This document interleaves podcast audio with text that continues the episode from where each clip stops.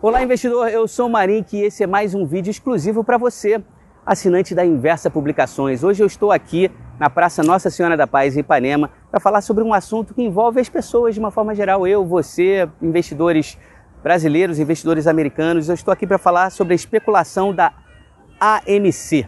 Essa empresa americana que atua na área de cinemas, ela opera salas de cinemas, tem como concorrente a Cinemark, IMAX e outras. Uma empresa em que analistas fundamentalistas apontam um preço justo entre 5 e 10 dólares. Só que o preço da ação subiu de forma exponencial e negocia hoje, nessa última vez que eu chequei, estava 57 dólares o preço da ação. O que, que está em curso? Bem, você que ah, já vem acompanhando aqui a Global Investor sabe que está em curso o ápice da liquidez global. Fatores técnicos como redução da TGA, transferência direta de recursos para os bolsos dos cidadãos americanos, uma série de outros fatores. Há, existem pessoas nos Estados Unidos que estão há 16 meses sem pagar um aluguel. O governo vem bancando isso. Pessoas que vêm recebendo né, um salário anual através de seguro-desemprego que dá um somatório aí de mais de 30 mil dólares no ano. Essas pessoas, é, muitas simplesmente não querem voltar ao trabalho e muitas talvez não possam voltar ao trabalho porque as crianças ainda estão em casa e uma série de outros fatores.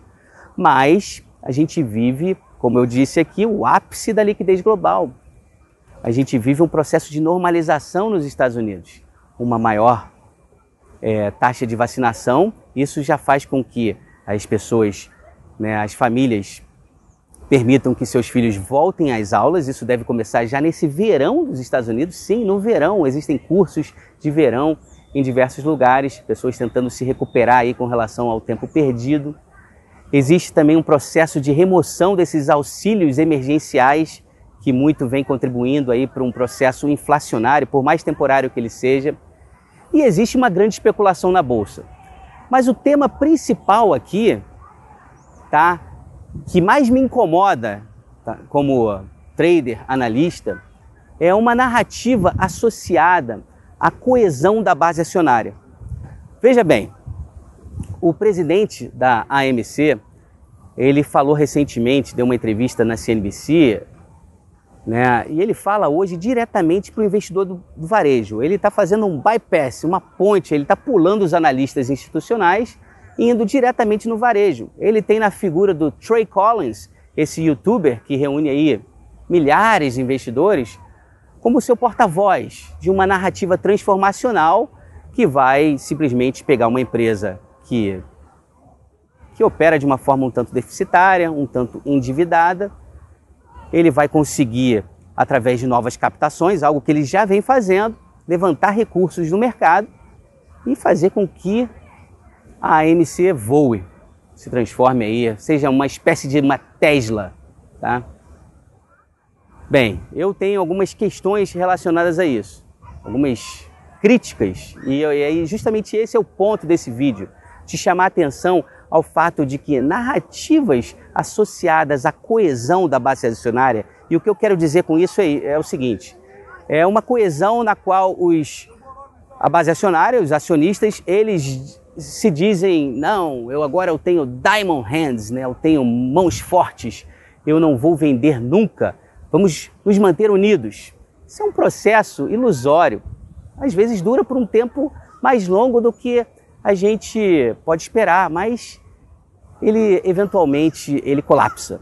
Ele colapsa porque mercado financeiro é a teoria dos jogos, mercado financeiro é o dilema do prisioneiro. Mercado financeiro é você buscar tomar uma decisão imaginando o que o outro vai fazer. Tá? Isso tudo faz parte da base do que faz, do que dá vida ao mercado financeiro, ao mercado acionário. Não só acionário, mas mercado de renda fixa, seja qual, qualquer que seja o mercado. O dilema do prisioneiro está sempre presente.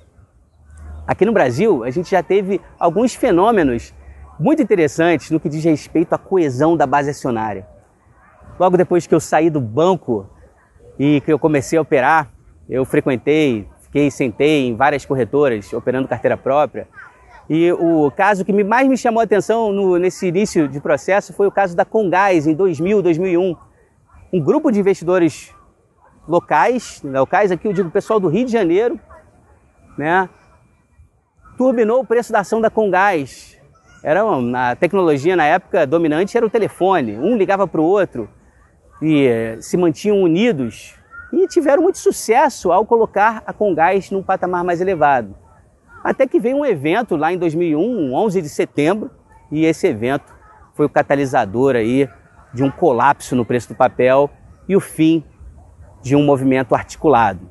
O movimento articulado foi visto também na Recrusul em 2008. O papel saiu de 50 centavos para 20 reais. Um movimento articulado por corretoras né, do Rio e de São Paulo. Né, e o papel subiu mais do que a AMC.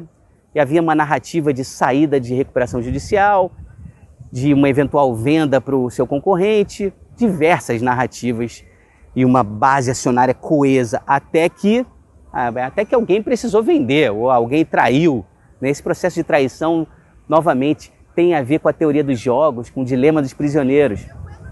Poderia citar o caso de Milk 11, o caso de Mundial né? e diversos outros casos que até hoje existem por aí de uma narrativa em que as pessoas simplesmente acreditam em coesão da base acionária. Coesão da base acionária existe, mas não é algo sustentável. Não é algo sustentável. Essa é a principal mensagem que eu quero passar para você. Por quanto tempo vai durar esse caso AMC, eu não sei, pode até ser que eles sejam uma exceção e consigam de fato se transformar em algo. Vamos pensar aqui num processo de privatização no Brasil, né? Diversas empresas é, que passaram por esse processo tiveram preço de suas ações né, negociando em um patamar bem distante do seu fundamento.